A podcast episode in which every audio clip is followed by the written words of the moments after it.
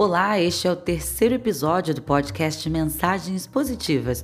Eu sou Jana Botelho e farei a leitura das páginas 120 e 121 do livro Sempre Melhor, do autor José Carlos de Luca. Pense sempre. Nenhuma transformação positiva surge em nossa vida sem que estejamos dispostos a pagar o preço da nossa libertação. Esse preço implicará em mudanças de comportamentos deixar o convívio de certas pessoas, parar de frequentar determinados lugares, abdicar de hábitos que nos prejudicam, enfrentar nossos medos, esforço para superar nossas limitações e etc. Toda mudança gera desconforto. Não acredite em milagres sem trabalho. Não acredite em melhoras sem movimento. Um ditado popular afirma: para grandes males, grandes remédios.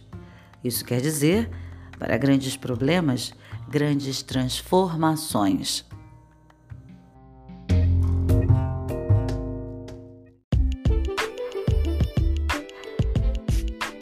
Agora vamos então para a análise do texto.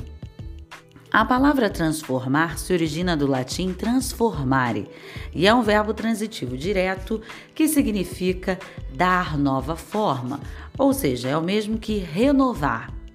Apesar de ser algo bom, engana-se quem pensa que toda transformação é fácil, pois, como o próprio autor descreve, toda mudança gera desconforto. Isso tudo porque nós somos obrigados a modificar, mesmo que por um determinado momento, nossas atitudes em função de um objetivo pessoal. E isso, na verdade, é cansativo, requer concentração, disciplina. Esse tipo de sensação ocorre porque sempre é um grande risco modificar a nossa rotina ou comportamento, uma vez que o resultado pode ser positivo ou negativo. Mas apesar disso, é uma oportunidade de reconhecer ou valorizar a si mesmo, algo ou alguém.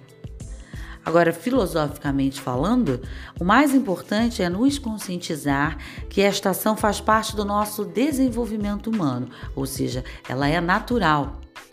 Todos nós vivemos em constante mutação. E eu finalizo citando um trecho do livro Para Ler e Pensar, do autor alemão Hermann Hesse, acho que é assim que se pronuncia, que ele diz o seguinte: não é o ser humano fixo, perfeito e acabado. Nada há nele de singular e unívoco. É antes algo em constante transformação. Constitui uma busca, uma intuição e um futuro, um arremesso um desejo veemente da natureza à procura de novas formas e possibilidades. Bom, gente, por hoje é só. Eu fico por aqui. Me siga nas redes sociais, nas redes sociais, e até o próximo podcast.